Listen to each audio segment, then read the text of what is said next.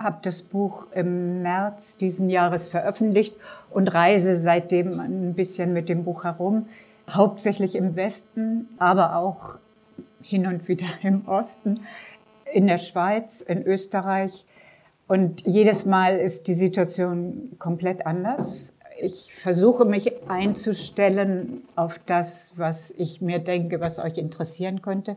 Ich habe jetzt so ungefähr 50 Minuten Lesung vorbereitet. Ich selber bin jetzt schon vor zehn Jahren quasi aus dem Verlag rausgegangen. Jedenfalls ist die Entscheidung äh, 2013 getroffen worden von mir, den Verlag zu verlassen. Das war die Zeit, als mein Lebensgefährte starb, Lutz Schulenburg mit dem ich den Verlag zusammen gegründet habe. Der ist ganz plötzlich gestorben. Inzwischen ist auch unser dritter Gründer, Pierre Galisser, verstorben. Ich bin jetzt die letzte Überlebende dieses äh, Verlagsprojektes und reise damit mit der Vergangenheit durch die Gegend. Übergeben habe ich den Verlag an die Mitarbeiterinnen. Das waren vier Frauen, ein Mann damals. Die haben den Verlag so, wie er war, übernommen und machen jetzt aber völlig eigenständig und ohne mich ihr eigenes Programm weil ich jetzt ja auch schon ein gewisses Alter habe, habe ich eine Stiftung gegründet, die Hanna Mittelstedt und Lutz Schulenburg Stiftung. Das habe ich nach einem Jahr vergeblicher Versuche mit dem Hamburger Finanzamt auch hinbekommen, dass wir jetzt eine Stiftung sind. Und das bedeutet, diese Stiftung hat einen Raum in, der, in dem Verlag und in einem, im, im Erdgeschoss eines Hauses, äh, welches wir von einem ähm, Bestseller kaufen konnten. Und in diesem Raum befindet sich alles, was mit dem alten Verlag zu tun hat, weil der Verlag, der jetzt neu weitermacht, das ein, die haben eine GmbH gegründet und führen ein kollektives Verlagsprogramm. Die kümmern sich natürlich, wie es die Aufgabe eines Verlags ist, nicht um die Vergangenheit, sondern um die Zukunft und um die Gegenwart und die können das natürlich auch nicht leisten, dass sie sich um die alten Sachen kümmern. Aber ich kann euch nur sagen, in diesem Verlagsraum, also in diesem Stiftungsraum jetzt, da stehen seit den 70er Jahren gesammelte Zeitschriften, gesammelte Korrespondenzen, gesammelte Projekte, und es war mir ein Anliegen dafür, äh, bevor ich jetzt auch das Zeitliche segne, einen Weg zu finden, dass da ein Raum ist, in dem diese Dinge bleiben können. Auch die gesamte Bibliothek, die wir gesammelt haben, dass das nicht alles Altpapier wird. Auch war, nachdem ich entschieden hatte, den Verlag zu verlassen und den auch wirklich von mir aus freizugeben, innerlich zu sagen, ihr könnt machen, was ihr wollt. Der Verlag ich habe ihn 40 Jahre bestimmt, aber jetzt seid ihr frei. Das ist natürlich nicht so ganz einfach. Viele Menschen in meinem Alter scheitern daran, sowas einfach zu übergeben. Aber ich habe das geschafft und dazu hat mir auch dieses Buch verholfen, was ich geschrieben habe, weil da habe ich eigentlich alles aufgeschrieben, was ich noch sagen wollte. Und das gibt mir die Sicherheit zu sagen, okay, ihr könnt jetzt machen, was ihr wollt. Ich habe ausgesprochen. Ich habe 360 Seiten lang gesprochen. Und äh, das ist, was ich zu sagen habe. Jetzt geht es in eine andere Zeit. Grundlage für dieses Buch waren 40 Leitsordner äh, mit der Verlagskorrespondenz seit 1971. Ich kam erst 72 dazu und 73 haben wir den ersten Gewerbeschein angemeldet und das erste Buch veröffentlicht. Diese Briefe habe ich alle noch einmal so durchgeguckt und ich habe sehr viele Briefe von meinem Lebensgefährten Lutz Schuburg gefunden, der mit Durchschlag geschrieben hat. Das war ja die vordigitale Zeit, also man schrieb auf Schreibmaschine. Ich habe nie mit Durchschlag geschrieben. So gibt es von mir keine Stimmen aus der Zeit. Also ich habe zwei Briefe gefunden und die habe ich dann nicht mit reingenommen, weil ich mit dem Ton, den ich damals so hatte, nicht wieder konfrontiert werden wollte. Ich dachte mir, nee, das muss ich jetzt nicht haben. Aber die Stimmen der anderen zusammenzustellen und auch von heute aus zu kommentieren, das hingegen hat mir sehr viel Spaß gemacht. Also meine Stimme in diesem Buch ist von heute. Ich erzähle entweder alte Sachen von heute, ich kommentiere die Sachen und ich habe natürlich auch die Auswahl getroffen. Von daher bin ich dann auch sowas wie die Meisterin oder Autorin des Buches, weil ich alles weggelassen habe, was mir unwichtig erschien. Ich werde euch jetzt hauptsächlich von den Anfangszeiten des Verlags erzählen, um zu beschreiben, wie so ein Ding, was jetzt schon 50 Jahre existiert, damals entstehen konnte. Aus dem Nichts, aus dem Nichtwissen, aus dem ohne Geld, aus dem nicht vorhandenen Mitteln. So beginne ich mit Briefen, die uns 71, 72, 73 erreichten. Das war das anarchistische Milieu. Wir hatten damals äh, nur eine Zeitschrift in der allerersten Zeit, die hieß Materialien, Analysen, Dokumente, abgekürzt MAD, nannte sich anarchistische Zeitschrift. Und dann gab es folgende Briefe an uns. Ich habe MAD Nummer 3 erhalten. Bitte schickt mir noch die Nummer 1 und 2 und sonstiges Material. Bezahlen würde ich allerdings nicht gern, da knapp mit Geld.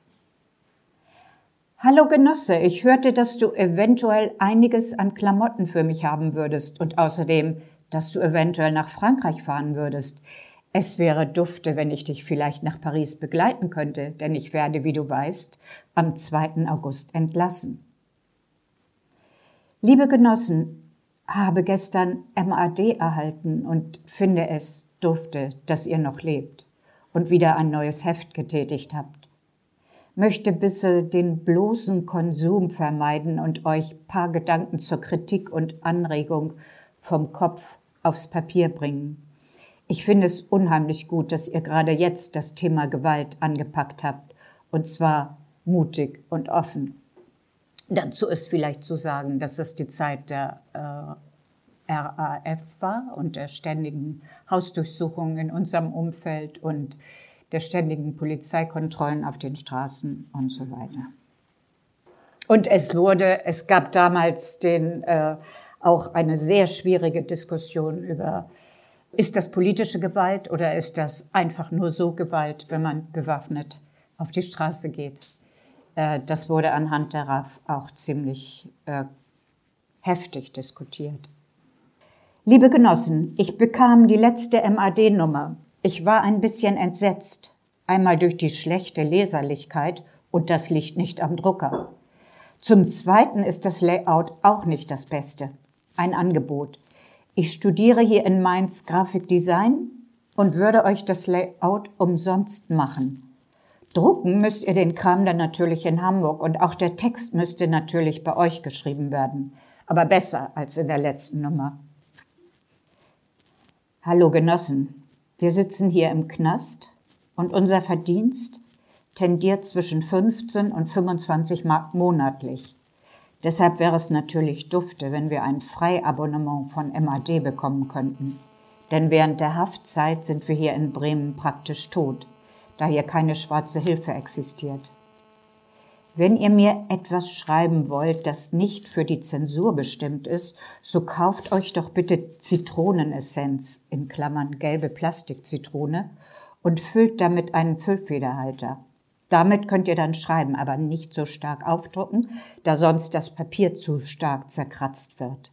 Ich brauche dann nur eine Zigarettenglut unter den Brief zu halten und schon wird die Schrift sichtbar. Wenn ihr mich besucht, Bringt doch eine Schreibmaschine mit und was zum Pushen in Klammern Stoff. Ich habe übrigens noch 18 Monate, Näheres dann beim Besuch. wenn Remos.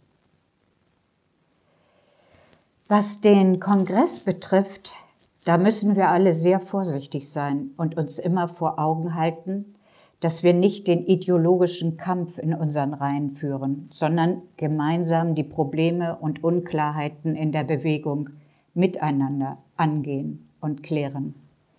Ich glaube, man vergisst allzu oft, dass man ja gemeinsam eine neue Gesellschaft aufbauen möchte. Liebe Grüße, Heidi.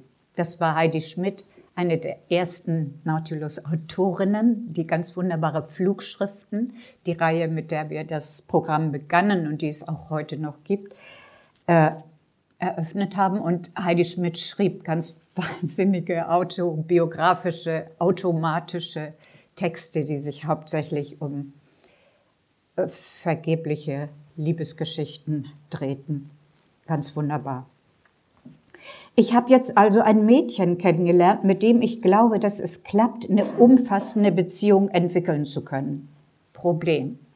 Sie hat jetzt noch keineswegs mein theoretisches Bewusstsein. Sie ist auch in sexueller Hinsicht noch viel verklemmter. Das heißt, diese Konstruktion, spontan und kreativ, der gegenwärtigen Situation, siehe Raul Wannegem, ist hier nicht möglich. Meine Konstruktion, wie eine Entwicklung allmählich vorgehen soll, macht sie an sich zu einem Objekt. Darf ich die Beziehung aufrechterhalten? Kann sie für uns unter diesen Bedingungen total, vollkommen sein oder werden? Liebe Freunde vom MAD Verlag, ein wütendes Herz, das für die Revolution schlägt, wendet sich hier und heute mit folgender Bitte an euch. Ich bin 18 Jahre alt und habe gerade mit Mühe und Not die stumpfsinnige bürgerliche Schule hinter mich gebracht und soll jetzt zum Militär. Da es mit der regulären Kriegsdienstverweigerung aufgrund meiner aggressiven politischen Anschauungen nicht zu klappen scheint, spiele ich mit dem Gedanken der Desertion. Mich würden nun speziell eure Meinungen und Vorschläge interessieren. Sag mal, Lutz, der Kampf, gemessen an einem authentischen, erreichbaren, libertären Ziel, erscheint aussichtslos. Was motiviert dich eigentlich zu kämpfen oder dich zu engagieren? Ja, also die äh, Menschen, die uns da schrieben, waren so 16 bis kurz hinter der 20er Grenze, aber wir ja auch. Also als wir diese Briefe erhielten, war ich 21 und Lutz 20. Wir waren also auch so jung und wir waren in diesem anarchistischen Kreis und in Hamburg und das waren wirklich zum großen Teil ganz super junge Menschen, die einfach äh, aufgehört hatten mit der Schule, hingeschmissen hatten und dachten, sie können ein besseres Leben irgendwie anders finden. Pierre Lutz und ich hatten uns im Versammlungslokal der Hamburger Anarchisten 1972 kennengelernt. Ein schwarz gestrichener Kellerraum unterhalb eines griechischen Lokals in der Karolinenstraße, Ecke Marktstraße. Die zumeist jungen Menschen, auch hier viele junge Männer, wenig junge Frauen, waren Verweigerer, Suchende. Es herrschte eine diffuse Stimmung zwischen Rausch und Verzweiflung, enthusiastischer politischer Diskussion. Es gab Posen der Bewaffnung, Posen der Scheißegalhaltung. Es wurde nach dem Glück gesucht, auch nach der Wahrheit, nach Solidarität und Freiheit. Also das mit den Posen der Bewaffnung muss man richtig wörtlich nehmen. Sehr viele von diesen jungen Menschen, gerade aus Hamburg, gingen hinterher entweder zur RAF oder zum 2. Juni. Ein indischer Anarchist kochte hin und wieder in seiner bescheidenen Sozialwohnung große Mengen Reis mit Gemüse für die Genossinnen und Genossen und erzählte von anarchistischen Traditionen in Indien. Leider ging der Kontakt zu ihm bald verloren. Vielleicht war ihm die militante Radikalisierung der zumeist männlichen Genossen aus dem Anarchokeller zu fremd. Aber in seiner Küche traf ich erstmals Lutz. Er war mir wie ein Mythos angekündigt worden. Heute kommt ein echter Proletarier. Da saß er dann auf dem Kühlschrank, in schwarzer Korthose und rotem Rollkragenpullover aus Wolle, dünn, lang, energiegeladen, gestenreich und provokativ diskutierend, die schwarzen, glatten Haare schulterlang, mit Pony neben dem Seitenscheitel seine lebenslange Frisur, eine feine Goldrandbrille, die er ebenfalls so gut wie lebenslang beibehielt. So begann dieses starke Energiefeld zwischen uns beiden, eine spontane und heftige Anziehung, die viele Erschütterungen überstand. Also was den Proletarier betrifft, Lutz machte gerade seine Abschlussprüfung als Lehrling im Bereich Schaufensterdekoration. Das war für ihn, also der nun äh, einen Volksschulabschluss nicht wirklich bestanden hatte, ähm, das, das Tollste, was er was überhaupt möglich war für ihn, so äh, nicht an irgendeiner Maschine zu stehen, sondern immerhin im Schaufenster eines Provinzwarenhauses. Mit Pierre zusammen bildeten wir in diesem schon relativ kleinen anarchistischen Kreis eine besondere Zelle. Die Theoretiker, könnte man sagen. Diejenigen, die die Geschichte genauer kennenlernen wollten, bevor sie Aktionen starteten oder es lieber ließen. In den frühen Ausgaben der MAD-Zeitschrift finden sich unsere Untersuchungen zur Theorie und Praxis der antiautoritären Bewegung und eine zweiteilige Kritik des Bolschewismus. Schon bald verlegten wir aber unseren Schwerpunkt aus den anarchistischen Kreisen und starteten etwa 1974 unser eigenes kollektives Experiment und nannten uns Subrealisten. Das Konzept der offenen anarchistischen Zeitschrift MAD verwandelten wir 1976 in ein Diskussions- und Reflexionsblatt mit dem Titel Revolte, Organ der Subrealisten. Politisch engagiert, das waren die Jusos. Wir waren Revolutionäre, so Lutz in einem Interview 2007.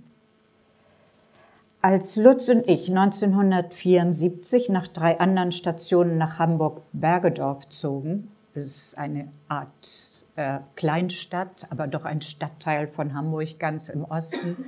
Lag an der B5, war das, glaube ich, die Transitstrecke nach äh, Berlin. Als wir dorthin zogen und mehr als 30 Jahre bis Weihnachten 2008 blieben, dieses Gerede vom Metropolenleben muss man ja nicht mitmachen, sagte Lutz dazu, bildeten wir umgehend mit etlichen Genossen einen radikalen Aktions- und Diskussionskern. Dieser Versuch einer revolutionären Kollektivität beschäftigte uns bis 1979. Der Kern des Kerns waren Freunde aus Bergedorf, die Lutz seit der Schülerbewegung kannten. Hinzu kamen zumeist, aber nicht ausschließlich männliche Genossen, die wir über Aktivitäten oder durch Publikationen kennenlernten, aus Hamburg, Hannover, Mannheim und die bei den Subrealisten aufgenommen wurden und von denen wir uns nach einer gewissen Zeit wieder trennten, wenn die Konflikte stagnierten. Pierre war zunächst persönlich anwesend, später als Ideengeber im Hintergrund für uns wichtig. Er ging äh, ein Jahr nachdem wir uns aufgestellt haben, nach Frankreich zurück. Pierre kam aus Frankreich, äh, war 20 Jahre älter als wir. Ähm, der war gelernter Deutschlehrer und sprach deshalb ein äh, fast einwandfreies und akzentfreies Deutsch. Ähm, der hatte im Mai 68 äh, nicht in Paris, aber in Bordeaux aktiv teilgenommen und fand diese Niederschlagung des Mai 68 durch die französische Regierung so niederschmetternd, so erschütternd, dass er in Frankreich nicht mehr leben wollte zunächst. Und er ging dann nach äh, Westdeutschland, äh, nach Frankfurt, wo er ein paar alte Genossen aus äh, Frankreich kannte und anarchistische Genossen. Und da waren aber nur alte, alte Kämpfer zusammen und er fragte die dann, sag mal, gibt es in Deutschland nicht irgendwo junge Menschen, junge anarchistische Genossinnen? Und dann hatten die ihm gesagt, ja, geh mal nach Hamburg. Und das war dann unser Keller. Also ich meine, dadurch, dass Pierre 20 Jahre älter war als wir, also Pierre hatte viel im Gepäck und er hatte sozusagen als Sinn seiner Emigration nach Deutschland äh, vor, den unterentwickelten Westdeutschen äh, mal so zu erzählen, was sie in, in Pariser Mai 68 alles für tolle Ideen hatten und was es in Frankreich alles für interessante Sachen gab. Und deshalb hat unsere, unser Verlag auch Anfang der 70er Jahre eine komplette französische Schlagseite. Wir haben ganz viel übersetzt aus dem Französischen. Pierre war natürlich dafür geeignet, aber er konnte dann doch nicht so gut Deutsch, dass er es wirklich allein vom Französischen in ein e-, echtes Deutsch bringen konnte. Äh, so habe ich in einem Crashkurs Französisch gelernt, in dem wir als Tandem immer übersetzt haben. Und alle schwierigeren Texte haben wir dann sowieso immer im Kollektiv diskutiert, bis da dann so eine Übersetzung bei rauskam, wo wir dachten, das ist okay. Ähm, wir haben ja dann die situationistischen Texte übersetzt, die Texte der situationistischen Internationale, das erzähle ich hinterher noch, äh, die jetzt ähm, nochmal neu aufgelegt wurden. Ich glaube, irgendwie in den 90ern. Äh, da haben wir die Texte nochmal bearbeitet und haben durchaus sehr viel verbessert. Das war aber damals so, dass die Verlage, die Übersetzungen gemacht haben, haben halt Übersetzungen gemacht, so wie es ging. Da war keiner ein Profi. Äh, das waren alles äh, verbesserungswürdige Übersetzungen. Und hier jetzt zum Schluss in unserer neuen Ausgabe sind die wirklich doch, also neuen Ausgabe von 95, sind die doch recht äh, gut übersetzt, die Texte. Okay, wenn ich jetzt die Korrespondenzen in diesen Ordnern und auch die kollektiven Texte, die wir damals schrieben, noch einmal lese, ist zunächst augenfällig, wie stark die situationistische Internationale unser Vorbild war sowohl ihre theoretisch-analytische Schärfe als auch die Rigorosität der Ansprüche an die Mitglieder und wie sehr wir uns bemühten, echte Revolutionäre zu sein. Das heißt, klar in der Beurteilung der gesellschaftlichen Verhältnisse, radikal in der persönlichen und kollektiven Haltung, schonungslos gegenüber anderen, aber auch gegenüber uns selbst. In einigen Ordnern der Marke Corona finde ich einen Großteil der Korrespondenz unter uns und in die Welt hinein. All den Freundinnen und Freunden, die uns über den Weg gelaufen sind, sind wir in einer intensiven Zeitspanne begegnet. Wir haben gemeinsam gesucht, gestritten, geliebt und das alles unter einem ungeheuren Anspruch auf Kohärenz, unter einem ungeheuren Druck. Der Findungsprozess bezog sich auf unser gesamtes Leben, auf unsere Emotionen, auf eine uns entsprechende radikale Theorie und Praxis, war gegen jeden Reformismus gerichtet, gegen das kleine Glück von konventionellen Beziehungen, gegen andere politische Gruppierungen, die der radikalen Kritik nicht standhielten, auch gegen die sogenannten undogmatischen Gruppen, die Spontis, die uns zu unscharf waren und deren informelle Hierarchie wir kritisierten, gegen die Guerilla-Formation, die das Spiel und die Freiheit nur in einem sehr begrenzten Rahmen zuließ, bevor sich die schweren Tore schlossen oder die Illegalität einen verheizte. Als Subrealisten veranstalteten wir gemeinsame Treffen oder hin und wieder Kongresse, also größer angelegte, gut vorbereitete Treffen an besonderen Orten organisierten Aktionen, diskutierten die für die Revolte geschriebenen Texte und entwarfen gemeinsam eine Grundlage für die neueren Feldzüge der kritisch-praktischen Theorie. Also wir waren ja alle Nicht-Studenten. Äh, nur Pierre, der hatte studiert, aber das war ja lange her. Und äh, unser Milieu, mit dem wir uns da dem, bei den, auch bei den Subrealisten treffen, trafen, ähm, wir waren eigentlich alle keine Studenten, bis auf einen, das ist der Roberto Ort, der ist äh, sogar ein Doktor der Kunstgeschichte geworden und hat seine Doktorarbeit ähm, über die situationistische Internationale und die äh, Kunst geschrieben. Eine ganz tolle Arbeit, die wir auch äh, in unserem Verlag veröffentlicht haben. Äh, wunderbar, leider gerade vergriffen. Er ist also äh, an die Uni gegangen und hat gesagt, er hätte Kunstgeschichte ausgewählt, weil man da mit drei Scheinen seinen Abschluss machen kann. Ob das damals stimmt, weiß ich nicht. Aber jedenfalls mit sehr wenigen Abschlüssen.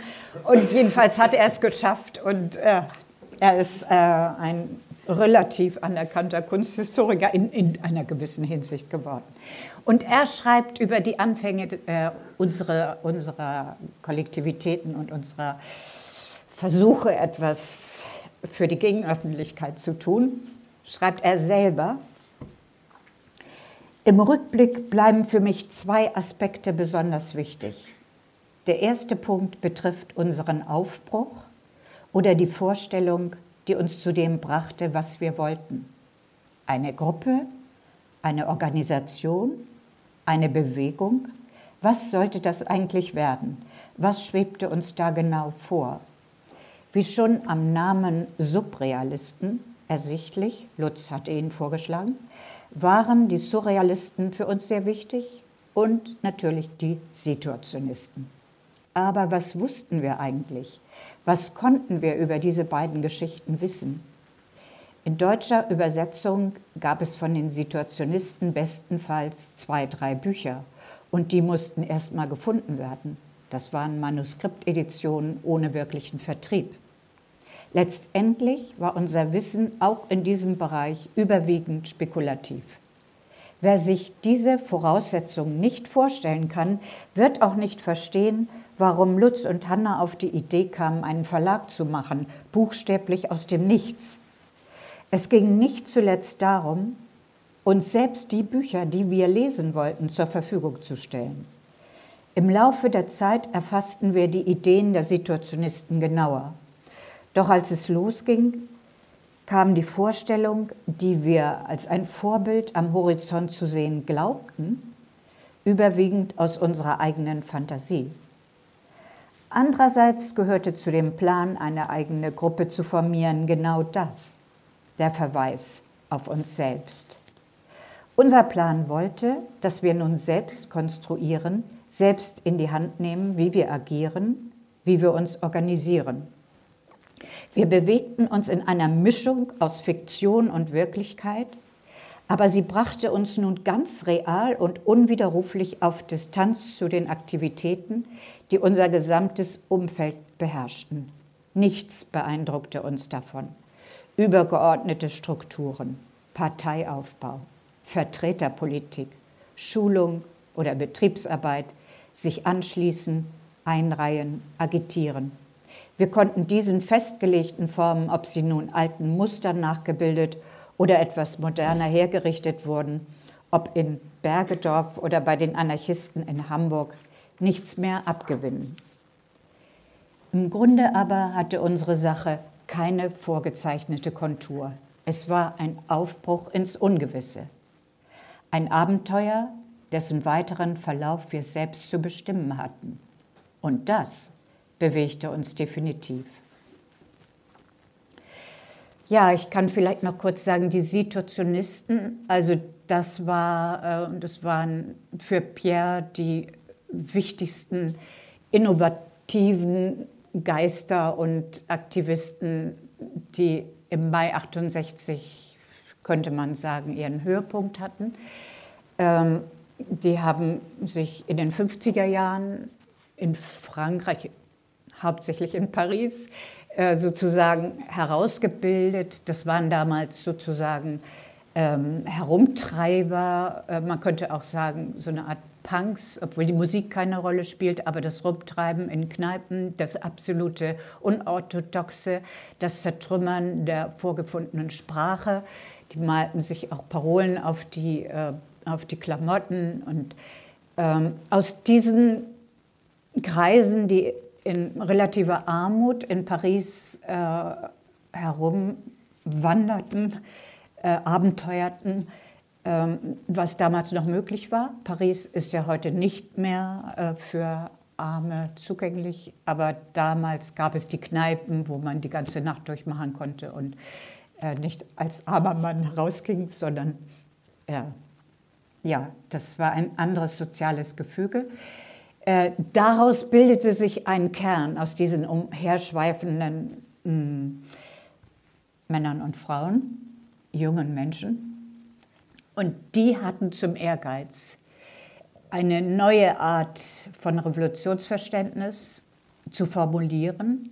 Das haben nicht nur sie natürlich damals gemacht, wichtig waren damals auch äh, Henri Lefebvre, der ja über das Recht auf Stadt geschrieben hat und so manches andere, ein Soziologe, und Cornelius Castoriadis, der damals auch in Paris gelebt hat und ähm, auf der philosophischen Ebene das Spiel, das Intuitive wieder in die Debatte bringen wollte.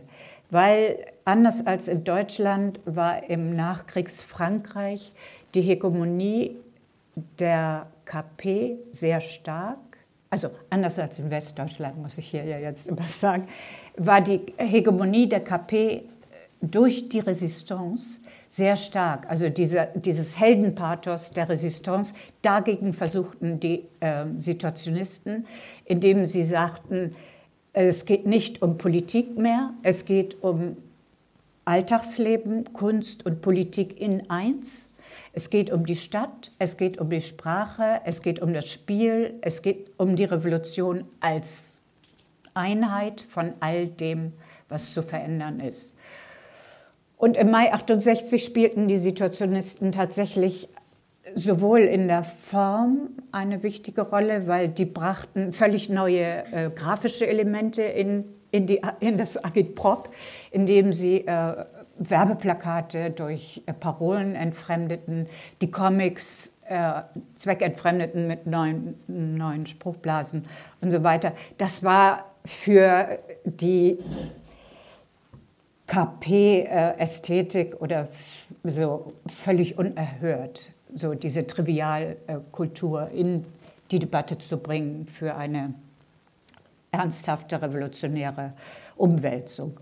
Und als äh, Verbindungsglied zwischen in, in, Frankreich war ja ähm, der Mai 68 keine Studentenbewegung, sondern ein wilder Streik von 11 Millionen Arbeitern in ganz Frankreich.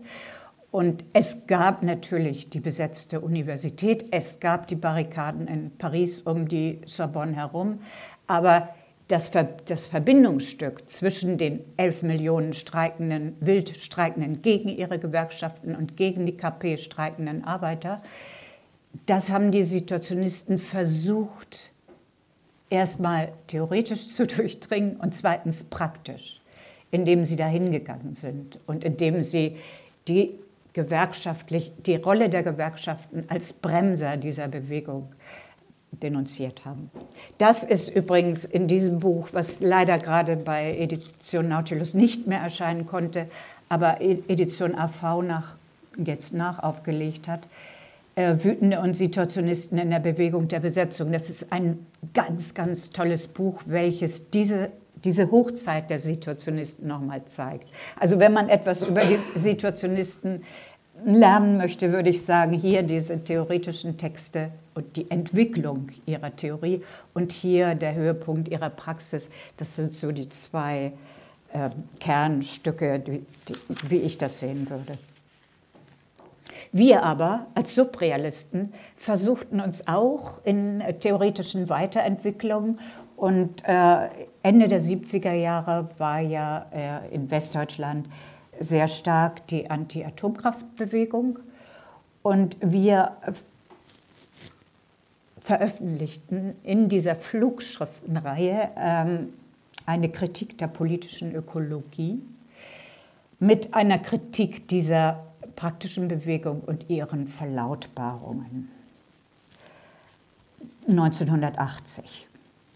Das ist der, der Titel zur Kritik der politischen Öko Ökologie, ist der Titel der zweiten Flugschrift der Subrealistenbewegung. Während der politische Aktivismus Schlachten gegen die Atomkraftwerke und ihre Folgen, das Vergraben der Rückstände, schlug, sahen wir innerhalb der erstarkenden Grünen und einer diffusen Zurück zur Naturromantik schon den Versuch der kapitalistischen Ökonomie eine neue Rationalität zu finden. Jetzt Zitat. In der ökologischen Vernunft soll die Krise der kapitalistischen Produktionsweise behoben werden. So verjüngen sich Industrie und politische Macht, während die ökologische Bewegung entdecken wird, dass auch 5% Ökologie auf der politischen Bühne der die Warenproduktion sichernden Gesellschaft nur fünf Anteile an deren Macht sind. Wenn ich das heute im Januar 21 lese, unter dem Eindruck der fortgeschrittenen Klimakrise und dem als Pandemie deklarierten und durch strikte Maßnahmen begleiteten Ausbruch eines neuartigen Virus muss ich sagen, klarer kann es nun kaum mehr werden. Der ökologische Umbau der kapitalistischen Gesellschaft ist geradezu eine Notbremsung und die in eine Art Warteraum eingesperrte Gesellschaft, Geisel der kapitalistischen Steuerleute, die noch nicht wissen, wie dieser Umbau gestaltet werden kann, ohne die Machtverhältnisse anzutasten. Diesem Umbau mit teils widersprüchlichen Strömungen aus reaktionären und modernen Ideen, mit alten und neuen Strategien des Machterhalts oder der Machtgewinnung, mit der Fixierung auf katastrophale Entwicklungen stellten wir damals schon entgegen, was auch heute noch gilt. Mit der Angst kann man Politik machen, aber nicht die Geschichte in Bewegung setzen. Und, noch ein Zitat, seit 1968 ist die Gesellschaft gezwungen, mit dieser Krise zu leben, sie in ihr Spektakel aufzunehmen, wie sie jeden Widerspruch vereinnahmen muss.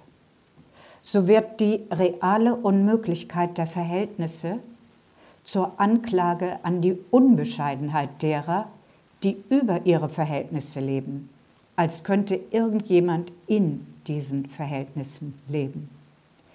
Die ökologische Krise ist die letzte Erscheinungsform der sozialen Krise, der Krise des seiner Produktion und sich selbst entfremdeten Menschen. Die letzte, weil darin die Produktion der Widersprüche eine Gestalt angenommen hat, in der die Frage des Ganzen eines erfüllten, selbstbestimmenden Lebens mit der Fragwürdigkeit des Überlebens zusammenfällt. Das ökologische Denken ist die Hoffnung, das gänzlich Sinnlose mit einer moralischen Anstrengung zu reinigen. Soweit die großen Worte von 1980. Als ich jetzt aber in Wien war, da äh, war, wurde mir der Raubdruck dieser, dieser Flugschrift überreicht von ganz jungen Leuten, die dazu ein aktuelles Vorwort geschrieben haben. Das hat mich natürlich ausgesprochen gefreut, dass 40 Jahre später, genau gesagt 43 Jahre später, dieses Buch nochmal äh, irgendwo als sinnvoll angesehen wird.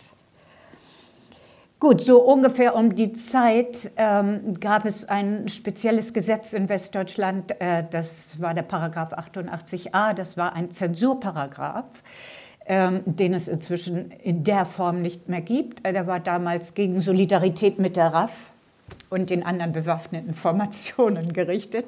Also alles, was veröffentlicht wurde und in irgendeiner Weise diese äh, äh RAF, äh, diese, diese Formation oder diese äh, Ideen verherrlichte, äh, konnte beschlagnahmt werden. Es gab eine ganze Serie von äh, Hausdurchsuchungen in Buchhandlungen, in Verlagen.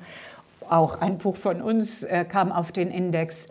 Und wir linken Verlage, linken Buchhandlungen, linken Vertriebe gaben gemeinsam eine Broschüre raus, äh, wo all diese äh, staatlichen Übergriffe dokumentiert waren.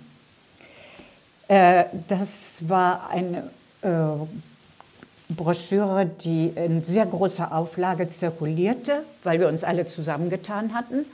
Und die brachte es zu einer Besprechung im Spiegel, zu einem Verriss natürlich und einer Empörung. Und äh, da waren aber in dieser Broschüre vorne alle Verlage aufgelistet und auch der MAD-Verlag, Hamburg. Und nun hat das amerikanische MAD ja eine deutsche Ausgabe, deren Redaktion in Hamburg sitzt und die heißt MAD Hamburg. Und äh, so hatten wir am nächsten Tag eine einstweilige Verfügung, äh, dass wir unter Höchststrafe, es ist untersagt, wurde uns untersagt, diesen Namen weiterhin zu benutzen. Wir wagten zu argumentieren, dass der militärische Abschirmdienst uns auch nicht verklagt hätte. Aber ähm, die kannten keinen Pardon. Und so kamen wir zu einem neuen Namen, was natürlich letztendlich äh, von heute gesehen zu unserem ausgesprochenen Vorteil war. Wir heißen seitdem Edition Nautilus. Aber wir brachten es auch, das war ein gewisser Skandal, dass diese einstweilige Verfügung, wir haben es dann natürlich gestreut über unsere Anwälte in die Branchenpresse und die Branchenpresse des westdeutschen Buchhandels nahm erstmalig äh, Kenntnis von diesem kleinen anarchistischen Verlag und forderte uns auf, eine Selbstdarstellung für das Magazin Buchreport zu schreiben. Äh, und das hat Lutz dann folgendermaßen gemacht. Unser Programm versucht spezifisch eine Gesamtheit des Denkens und Handelns aufzuzeigen und auch selbst zu verwirklichen. Wir veröffentlichen sowohl literarische als auch politische Texte. Es geht uns weder darum, dem Aktualitätsfetischismus zu huldigen, noch diese puritanische Trennung zwischen herkömmlichen poetischen und politischen Texten zu vollziehen, sondern durch die Gesamtheit unserer Publikationen Gegenwart und utopischen Inhalt der Revolution zu propagieren. Unser Anspruch ist es, die Trennung zwischen Idee und subjektiver Situation aufzuheben, um die Einheit der Individuen mit sich selbst und ihrer Geschichte wie Utopie herzustellen, damit das geschichtliche Ziel, der ganze Mensch, sich entfalten kann. Anbei schicke ich Ihnen wie angefordert Werbeschriften und ein paar exemplarische Titel. Auf ein Foto möchten wir grundsätzlich verzichten. Mit besten Grüßen. Ja, das war aber auch die Zeit, also wir kamen das erste Mal mit einer Selbstdarstellung in die Branchenpresse und äh, wir entschieden 1980, wenn wir jetzt diesen Verlag wirklich halten wollen, wir hatten ihn dann ja schon sieben Jahre gehalten, dann müssen wir aufhören, nebenbei zu arbeiten und müssen jetzt mal konsequent in dieses Projekt gehen mit unserer ganzen Kraft. Wir nahmen ein, äh, einmalig einen, äh, einen äh, Bankkredit auf, ein Existenzgründungsdarlehen, was es damals gab mit äh, günstigen Zinsen. Den haben wir auch zurückgezahlt. Und mit diesem Darlehen, das waren, glaube ich, 20.000 Mark, das war ganz, ganz viel Geld damals. Damit konnten wir jetzt auch so richtig, und wir konnten und mussten äh, Bücher machen, die sich auch verkauften. Wir mussten ja das Darlehen zurückzahlen und wir mussten jetzt auch uns bezahlen. Wir waren zunächst hauptsächlich wir zwei. Es gab aber immer um uns herum Leute, Genossinnen, Genossen, die mitgearbeitet haben. Und die mussten, das musste alles irgendwie immer so auf einer ganz niederschwelligen ökonomischen Ebene arrangiert werden. Dazu machten wir jetzt, kauften wir Rechte ein unter anderem die Rechte des äh, französischen, damaligen französischen Staatsfeinds Nummer eins, Jacques Messrin, der eine ganz äh, wahnsinnig spannende, sagen wir mal, Gangster-Autobiografie geschrieben hat. Aber hinten im Anhang auch ein unheimlich gutes Interview zur, zum Hochsicherheitstrakt gab. Also Messrin ist dreimal aus Hochsicherheitstrakten in Frankreich ausgebrochen, unter anderem mit einem Hubschrauber rausgeholt worden. Er hatte wunderbare Kontakte in die Unterwelt, wurde dann liquidiert auf offener Straße von der Polizei, von der französischen Polizei, ich glaube durch 55 Schüsse oder sowas. Der wurde wirklich gejagt und wir machten seine Autobiografie, das war natürlich legendär. Wir machten auch die Autobiografie von Billie Holiday und Charles Mingus. Also wir versuchten auch äh, die Kunst mit reinzunehmen. Äh, aber immer war das sowas wie Autobiografien gegen die Zeit. Gut, äh, das verkaufte sich dann doch auch recht gut. Gleichzeitig ähm, gab es ein neues Projekt, was uns angeboten wurde. Kaum waren wir ein bisschen bekannter, kamen ähm, westdeutsche ähm, Germanistikforscher zu uns und meinten, es gäbe da diesen wahnsinnig guten Autor Franz Jung, dessen Autobiografie Der Weg nach unten äh, Lutz auch tatsächlich gelesen hatte. Ich noch nicht, aber also ich habe dann immer seine Lesebegeisterung äh, geglaubt. Und da gäbe es ja doch, und das wäre, äh, also das wäre der linksradikale Schriftsteller der ersten Hälfte des 20. Jahrhunderts, und da gäbe es ja noch viel mehr. Und wer, wenn nicht Nautilus, könnte das machen? Und äh, sofort sprangen wir natürlich auf und sagten, oh ja, dann sind wir dieser wichtige Verlag, der das macht. Das entwickelte sich zu einer ungeheuren Arbeit. Wir haben ich glaube, 16 Jahre an 6000 Seiten Franz Jung äh, Publikationen gearbeitet, fast alle Bände ohne Unterstützung, fast also eigentlich alle ähm, Zuträger. Es entwickelte sich zu einem Kreis äh, von Menschen aus Ost- und Westdeutschland, die zusammengearbeitet haben für dieses Projekt. Äh, niemand hat da ein Honorar bekommen. Der Kern äh, dieser Werkausgabe war das, ein Archiv in Ostberlin, was ja äh, Anfang der 80er Jahre für uns noch relativ abgeschlossen war. Wir sind da also dann immerhin in dieses Archiv, haben die Manuskripte rausgeschmuggelt, äh, sie kopiert im Westen und dann wieder, was viel gefährlicher war, wieder reingeschmuggelt, damit dieses Archiv erhalten war. Das war die zweite Ehefrau von Franz Jung, Claire Jung die im Rundfunk der DDR gearbeitet hat. Franz Jung war in äh, der DDR, ähm, also kein, keine Größe, die veröffentlicht wurde. Es wurden einzelne Texte von ihm veröffentlicht, aber insgesamt war der, der, äh, der den Behörden nicht genehm. Ja, das war aber eine ganz tolle Arbeit zwischen Ost und West. Also wir lernten das erste Mal auch so richtig die Ost-Subkultur kennen, nämlich diese Subkultur, die um einen Kreis um die äh, Clara Jung bildete.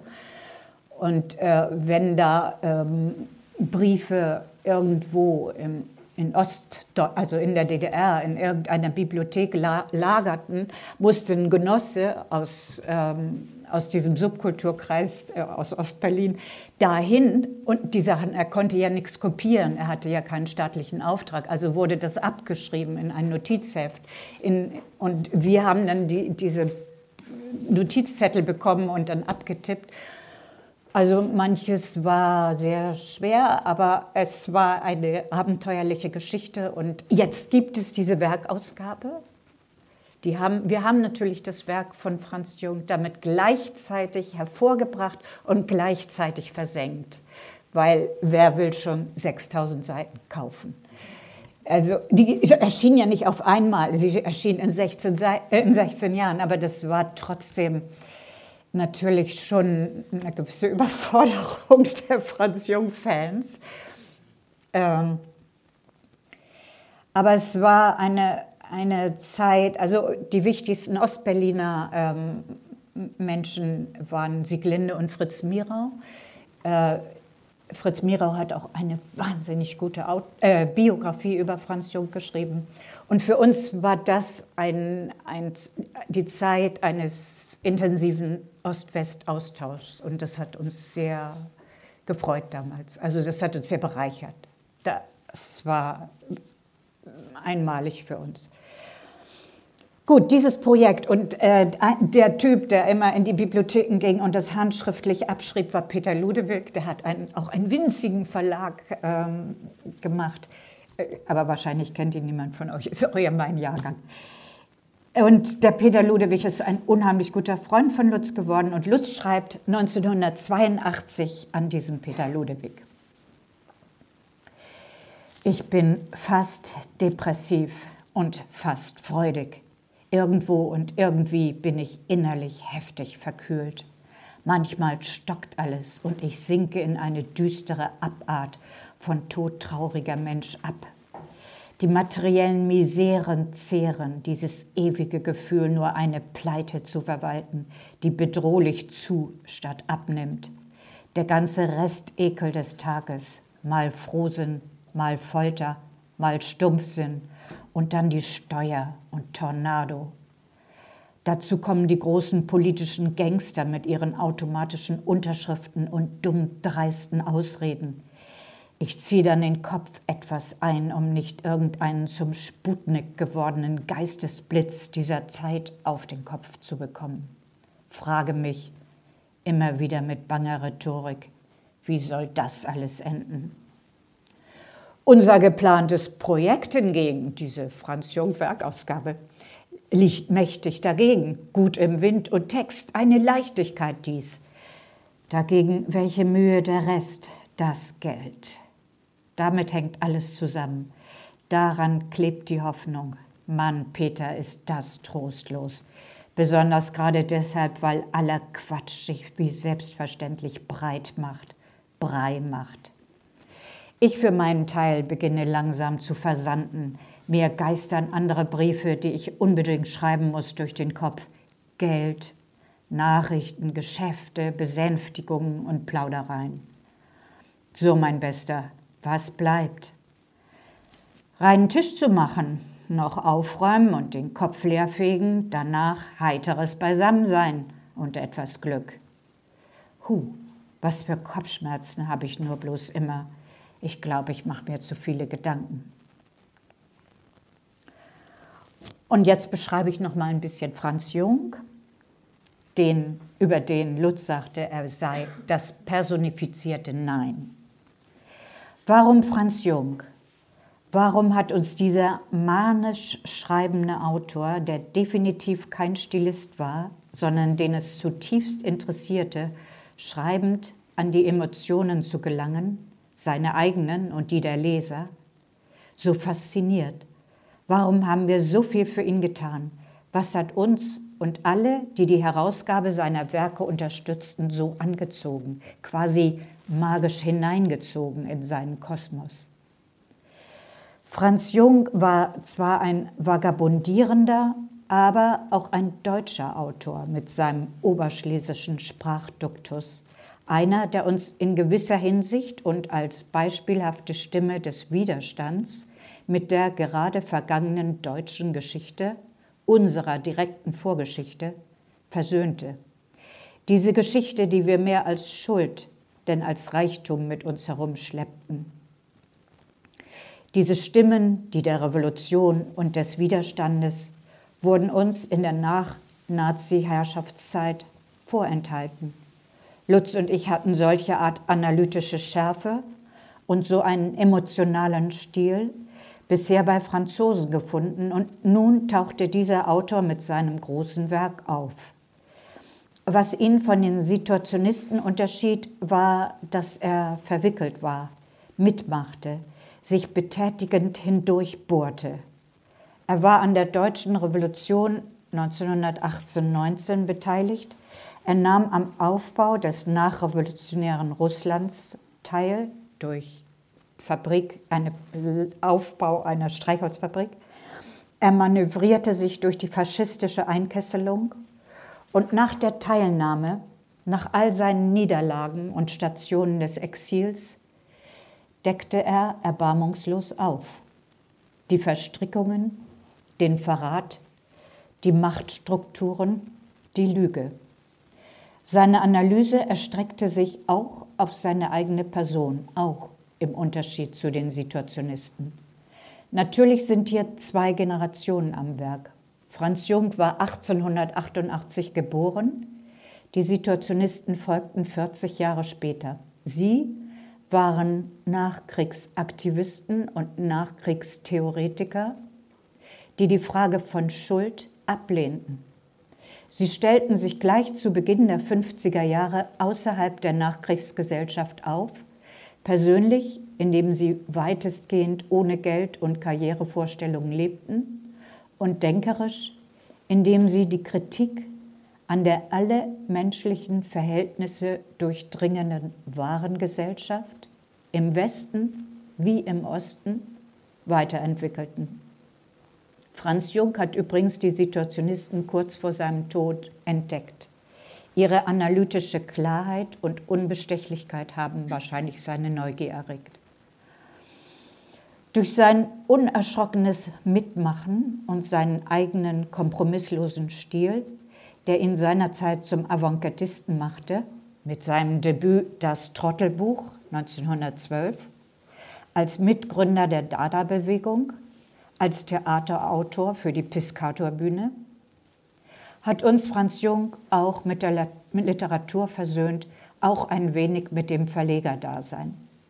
Lutz begann gleichzeitig mit der Franz Jung Werkausgabe die Herausgabe der Zeitschrift Die Aktion, die an die Ausgabe von Franz Fempfert, Franz Jung war einer ihrer Beiträger, anknüpfte und die kollektive und recht streng an den Situationisten ausgerichtete Revolte ablöste.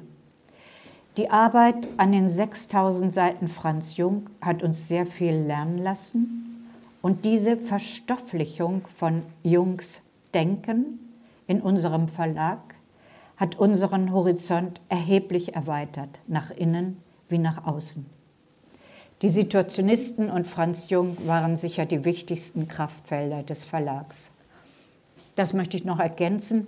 Äh, 1995 oder 1994 schon begannen wir ähm, mit den Übersetzungen der Kommuniqués äh, der Zapatisten aus, dem, aus Chiapas.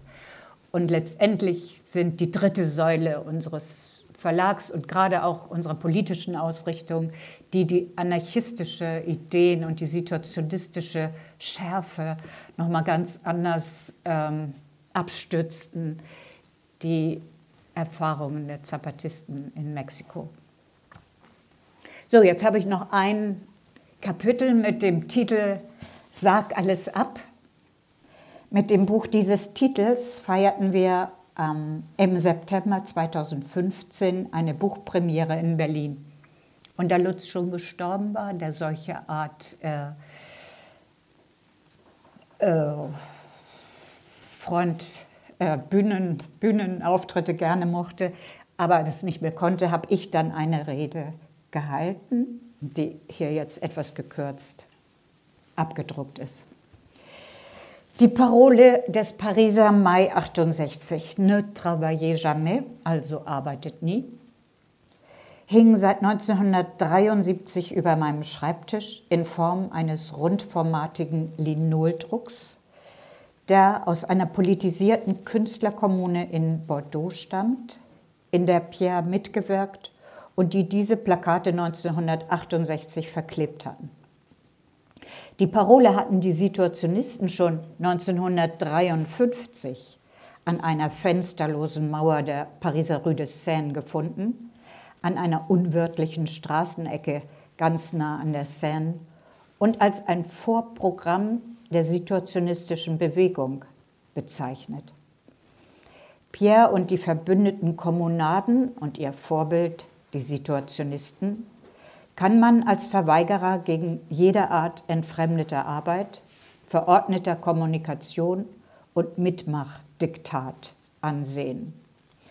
Diese Art von Verweigerungshaltung war und ist Voraussetzung, um die verschiedenen Leidenschaften, Kenntnisse, Genüsse, Fertigkeiten hervorkommen zu lassen, um aus den Einzelnen mit ihren Mustern, ihrem Eingebundensein, ihren Mängeln, Trägheiten, Ängsten und ihrer Mutlosigkeit eine gemeinschaftliche Lust, etwas Neues, etwas Begeisterndes entstehen zu lassen, etwas, das alle wachsen lässt. Ein großer Verweigerer war auch Lutz. Er war Schulverweigerer, Prüfungsverweigerer, Kriegsdienstverweigerer, Berufsverweigerer, Familienverweigerer, Konsumverweigerer und manches mehr.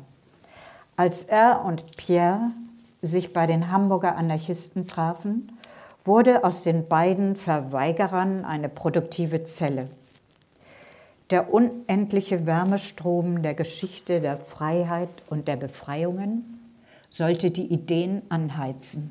Sie waren eine wichtige Produktivkraft, die beiden Verweigerer, und mussten doch hinnehmen, dass die schneidende Militanz von bewaffneten Perspektiven und die ideologische Verbohrtheit des Denkens in Freund und Feind, richtig und falsch, sowie die Zerrüttung durch die Drogenszene, die offenen, nicht hierarchischen, wissbegierigen und veränderungswilligen Strukturen der sich dem kapitalistischen System verweigernden, schwächten und sie sogar zerstörten.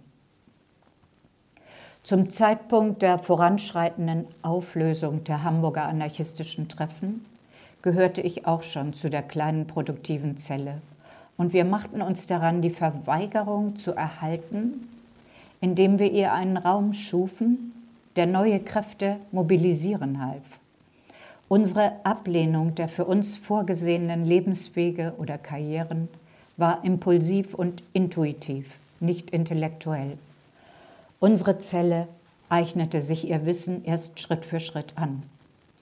Was uns aber klar war, nicht nur uns dreien übrigens, sondern eigentlich allen, mit denen wir damals näher zu tun hatten, war, dass wir die Arbeitswelt des kapitalistischen Molochs ablehnten, die Reduzierung auf ein Funktionieren an oder in einer Maschine oder einem System, dass die angebotenen Rollen und Identitäten uns zu eng waren. Wir wollten etwas anderes. Ich war in unserer sich vergrößernden oder verkleinernden Zelle diejenige, die am wenigsten zum Verweigern kam. Und mein Einsatz zur Pflege der Verweigerungshaltung anderer war keineswegs immer lustig. Mein Einsatz war kompakt und kontinuierlich, eine zeitweise alles andere verdrängende Tätigkeit. Texte und Projekte prüfen, korrigieren, lektorieren, bis alles auch meinen Ansprüchen entsprach. Immer so gut wie möglich, immer bis an die Grenze und ein wenig darüber hinaus. Ich nahm es eine lange Zeit persönlich, jedes Projekt und jeden veröffentlichten Text. Auch die organisationstechnische und ökonomische Verantwortung nahm ich auf mich und verfluchte nicht selten die Verweigerer um mich herum, die sich so schwer taten mit dem Einhalten der begeistert gemachten Zusagen und die mein Pflichtgefühl oft genug bespöttelten, diese Reste aus der alten Welt. Und die es trotzdem genossen, so ein stabiles und nachdrückliches Instrument wie einen Buchverlag bespielen zu können. Denn das Spiel wurde nicht verweigert, das wurde gelebt. Wenn man alles absagt, steht erstmal alles auf Null. Und wenn aber alles auf Null steht, ist die Frage, was dann? Wie finden wir uns zusammen, um zu entscheiden, was wir tun wollen? Denn das hatte ich gelernt, der erste und wichtigste Schritt für eine Veränderung ist der Schritt in ein Wir, das sich verändern kann, geschmeidig bleibt. Kein Ego-Trip, kein Palast der Revolution. Zwei wichtige Eckpunkte unserer damaligen Revolte und damit auch das Fundament der Edition Nautilus waren die Spanische Revolution von 1936 und der Rat zur Aufrechterhaltung der Besetzung in Paris von 1968. Das waren zwei große kollektive Versuche, alles anzufangen. Über die Spanische Revolution schrieb Carlos Semprún Maurer in dem 1983 bei uns veröffentlichten Buch Revolution und Konterrevolution in Katalonien. Zitat.